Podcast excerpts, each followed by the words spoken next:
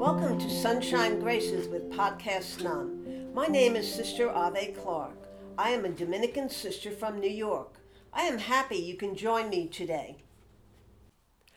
Hello, everybody. This is Podcast Nun today. Everyday Graces, and I'm with my friend Susan Schwemmer. Hi, Susan. How are you today? Hi, sister. How are you? Very nice to be here. I'm so happy to have you. Susan is my assistant for Heart to Heart Ministry, and also she's a wonderful friend.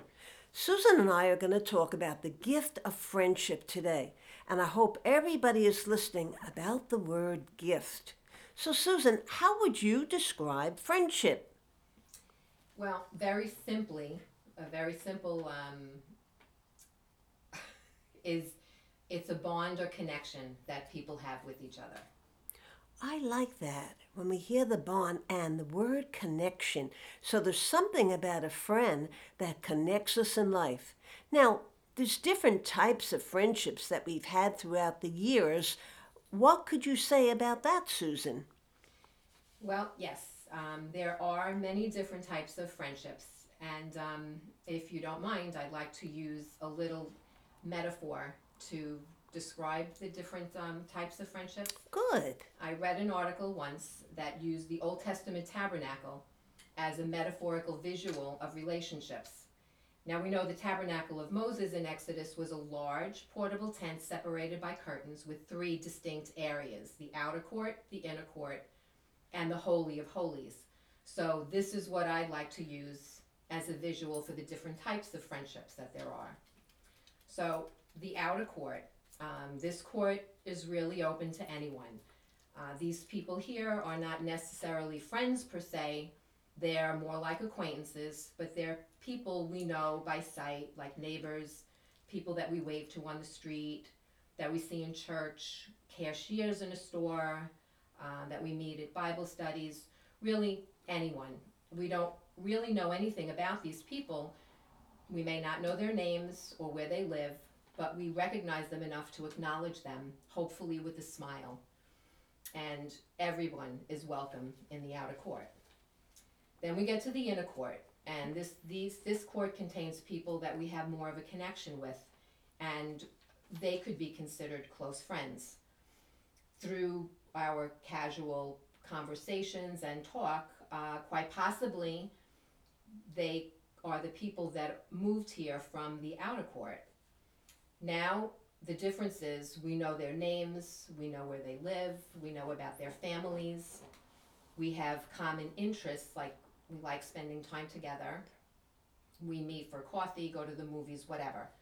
The bottom line is we have a genuine interest in getting to know each other better so we can have a more personal relationship. Then we get to the Holy of Holies. This is a very sacred place. The Holy of Holies in the tabernacle was where the presence of God actually dwelled. But only the high priest was allowed to be in his presence. So, here in my metaphor, consider the Holy of Holies to be your heart. And this is a place reserved only for a loyal few.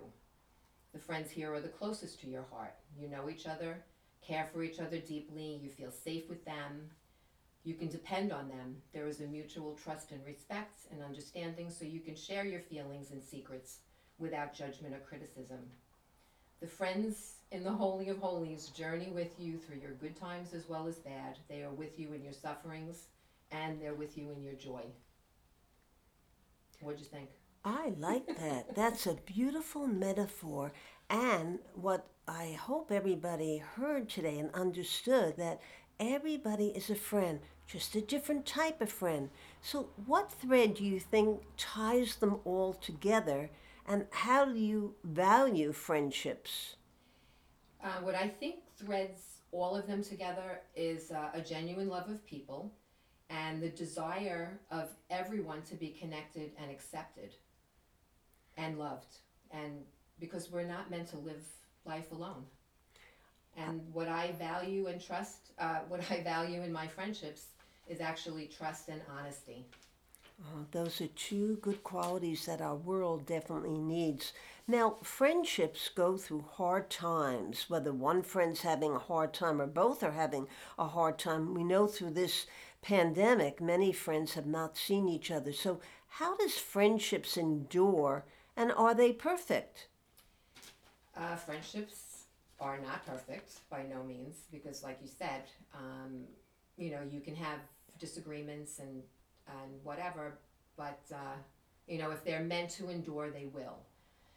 But um, a lot of times, most of them are not meant to endure because, like the saying, you have friends in your life for a reason or a season or a lifetime. In my life, I've had many friends that were in my life just for a specific reason. And one personal example is my younger son has cerebral palsy. So when he was very little, he needed lots of physical therapy and occupational therapy. So it stands to reason that all of his therapists actually became my friends. I wasn't going out much, so I looked to them for information and support, and they were really the only ones that could give that to me during that time. And also during that same time period, I had friends, uh, other school moms were my friends, and they would offer to watch my older son so I wouldn't have to always bring him with me to therapy and doctor's appointments. So these are all people that I don't see or hear from anymore. But although the friendships came to an end, I am forever grateful for the help they gave me. They were there for what I needed at that specific time. I like that you brought that up, Susan, because friends do different types of friendships come and go in our life for various reasons. Or sometimes a friend moves far away. I know I have a friend in Colorado, and every once in a while, that Christmas card, we connect, and the friendship lives on in our heart. And what blessings have you received from being a friend? Blessings have I received? Okay, well, I believe friends are a gift from God. So I feel it's a blessing for me to know that I can be a gift to someone else. Well, I think that's a beautiful way of describing friendship to be a gift from God. Do you have a scripture quote that helps you think of friendships? Yes, I do. Thank you. I have, um, I like Proverbs 17 17. I hope that that's right. A friend loves at all times. I have this uh, verse on a little plaque that hangs in my kitchen. And actually, it was a gift from my one and only Holy of Holies friend for 68 years. We like to say that we were friends from the womb because our mothers actually were friends. Oh. So we're friends for our whole life. Um, we don't see each other, hardly, hardly at all. But she's still there in my sacred place. And how a scripture quote can make us think of a friend what kind of friendship do you think that our world needs now, especially as we've been one year into this pandemic and we're continuing on? Well, our world needs a lot. And uh, the type of friendship I believe it needs really is um, more compassion, kindness, a willingness to listen and understand differences, and to know how to compromise. I agree with you. Well, I hope everybody listening today thinks about the beautiful gift of friendship you have, whether your friend is with you, near you, far away, or even in the heavens. Let's all remember, as Susan said, friendships are a gift of God. Thank you so much, Susan, for being with us today. Thank you. Have a good day. And don't forget, everybody, having a friendship is an everyday grace. Take good care. This is Podcast Nun saying goodbye.